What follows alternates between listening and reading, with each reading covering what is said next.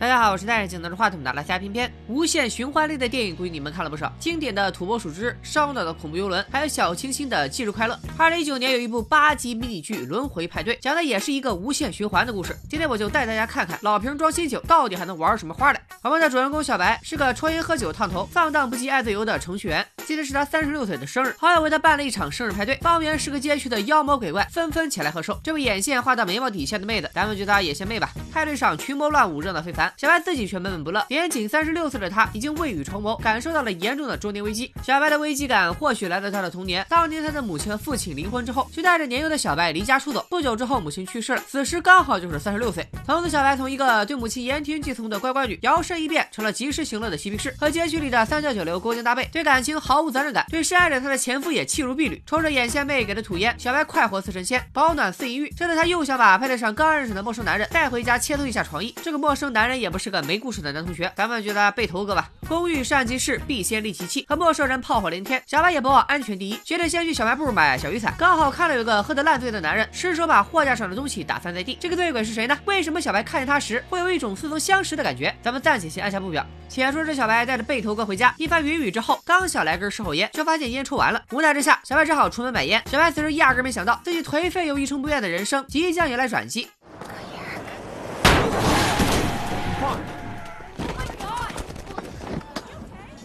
小白当然不可能就这么领了便当。开头咱们就说过了，这是一个无限循环的故事，所以下一个瞬间，小白就回到了派对的卫生间，一切都像被倒带了一遍。而且小白发现，随着他行为的变化，事情的发展也有所改变。就比如这一次，小白没有和贝多哥上床，过马路也没有被车撞，但还是在大桥上失足落水淹死了。下一个瞬间，小白再次出现在派对的卫生间，感觉小白是陷入一场死亡轮回，这卫生间就是个存盘点。小白聪明的脑瓜一转，再结合自己丰富的人生经验，觉得很有可能是眼线妹给的烟有问题。小白一路顺藤摸瓜，找到烟贩子，一打听才知道，那根烟。是从伊拉克进口的新货，里面被掺了猛料。小白这是上头了。既然知道原因，那就好办了。要么去医院输个液洗个胃，要么坐等药效过去。没想到接下来等待小白的是反反复复、永不停歇、死去活来的生活，那是真正的死去活来。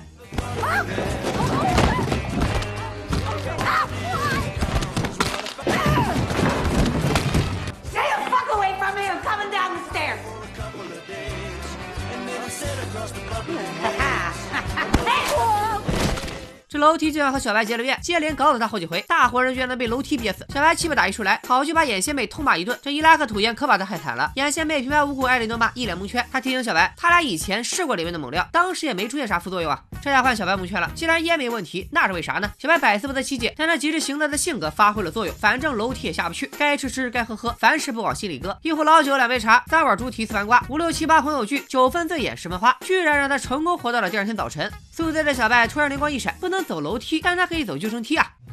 So what was wrong with the stairs? Uh, it's a long story involving multiple deaths. 小白去找自己的心理医生，也是母亲生前的挚友灭绝师太求助。母亲去世以后，就是灭绝师太把小白抚养长大。灭绝师太也不含糊，当场给小白推荐了离这最近的精神病院。精神病院秒出车，警灯打得哇哇亮，护工们都惊了，还是第一次见有精神病主动自首的。Hey man, you kiss your mommy with that mouth? 小白小嘴抹了蜜，护工们又惊了，还是第一次被精神病人教做人。小白一看这几个小伙计实在是不靠谱，站起来就准备下车回家。护工们又有惊了，救护车又不是公交车，是你想上就上，想下就下的吗？当场就要给小白打麻醉，结果你们猜怎么着？没错，又是熟悉的派对现场，又是熟悉的卫生间，小白又死了。这回他痛定思痛，觉得时间轮回可能和开派对的场所有关，因为这座大楼曾经是一所犹太神学院，没准他是碰上了什么灵异事件，于是就去附近的犹太教堂向拉比求助。所谓的拉比是指接受过正统的犹太教教育，担任当地犹太人精神领袖的人，类似于佛教的住持、天主教的主教。拉比表示，那楼压根就没发生过灵异事件，他们之所以把那栋楼卖了，只是因为招不到生。这下线索再次中断，但生活还得继续。还记得小白除了酗酒者和派对女王之外，还有个正经职业是程序员吗？按照惯例，他今天上午得去公司开会，修修 bug，和产品经理吵吵架。可没想到公司的电梯突发事故，眼看着就要坠亡。小白死了不知道多少回，早就麻木了。但他发现电梯里还有个男人和他一样淡定。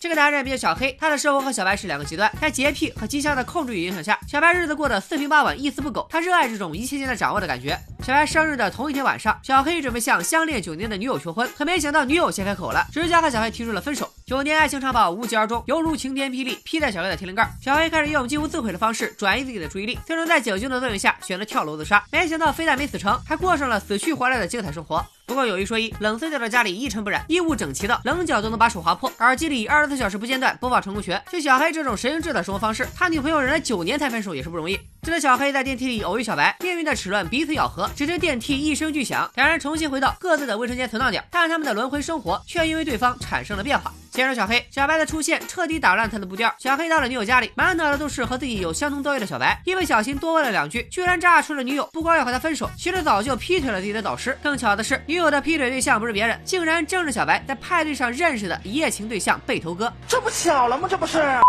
而小白也通过小黑手上的钻戒和入手，想找到这个和自己一样不断轮回的男人。终于从手游店的大众点评的评论里找到了小黑的名字，也顺着找到了小黑的住址。所以说大数据真的可怕，大家在网上尽量少留自己的真实信息，指不定哪天就有一个抽烟喝酒烫头的阿姨来你家门口蹲你。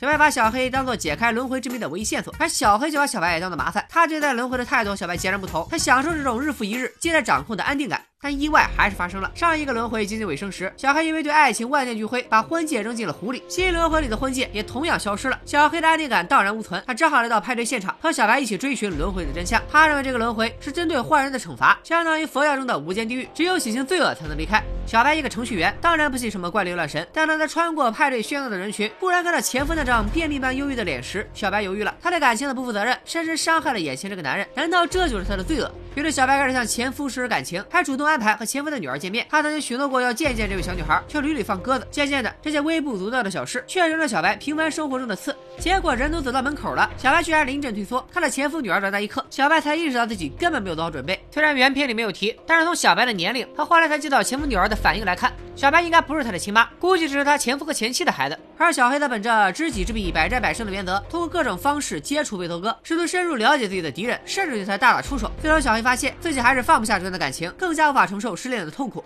小黑和小白终于想通了，想要直面自我，想要洗清罪恶，哪有嘴上说的那么容易？他们只有互相帮助扶持，才能直面内心的恐惧，打破轮回。通过进一步调查，他们又发现了一个共性：尽管两人的死亡方式从意外到疾病，甚至是谋杀，五花八门，各具特色，但他们两人的死亡次数和死亡时间却是一致的，这说明他们的命运因为某种原因联系在了一起。如果找到两人之间的共同点，没准就能弄清轮回的原因。小白毕竟见多识广，很快就通过编程逻辑想通了轮回的原理，也明白了他们之间唯一的交集在哪儿。生死轮回之所以独独会落到他们俩头上，是因为他们当。初做了错误的选择。还记得生日当晚，小白在小卖部里看到的醉汉吗？那个醉汉就是小黑。如果当时小白在小卖部里主动找小黑搭话，小黑就不会跳楼自杀。而如果当晚小黑没有喝得烂醉如泥，他就能及时救下将要被车撞死的小白。他们就好像是程序中出现的 bug，让整个程序陷入了死循环。而根据四维空间定理，时间是相对的，也就是说，尽管他们经历了十几次轮回，但他们初次遇见的时间点依然存在。他们需要做的就是想方设法回到小卖部出狱的那一刻，重写第一次互动，把这个 bug 给修了。但是现在的小白和小黑经历过生死轮回，早就熟的不能再熟了，那怎么重写互动呢？假装不认识对方，然后尬演吗？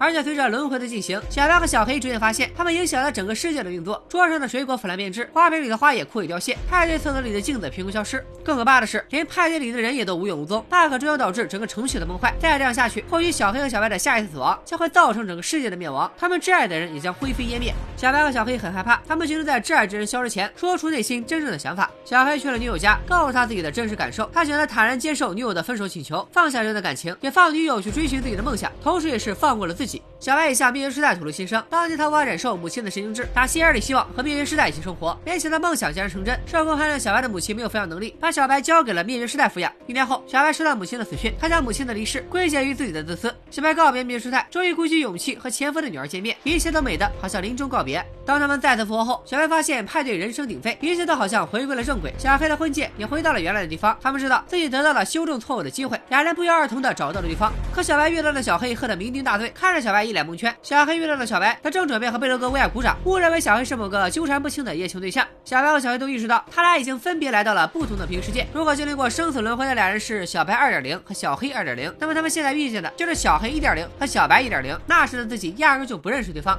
还记得小白的推论吗？他们的错误选择造成了整个宇宙的紊乱。只要回到第一，他们成功拯救了彼此，就能打破这场生死轮回。小白必须拯救即将为爱跳楼的小黑，而小黑则不光要保证小白不出车祸，还要把他从被头炸弹的怀抱里解救出来。尽管身处不同的时间线，但他们相信对方也正在尽最大努力拯救自己。一场跨越两条时间线的救援就此展开。这回充满自卫心愿的小黑一点零和小白一点零，有了小白二点零和小黑二点零的陪伴，他们终于不再是茫茫都市中的孤独灵魂。You promise if I don't jump, I'll be happy. Oh, man. Absolutely not. But I can promise you that you'll not be alone. Okay. 最终，小黑没有跳楼自杀，小白也没有被车撞死，一切重回正轨。而狂欢才刚刚开始。It's wild how they don't hit you when you look both ways, huh?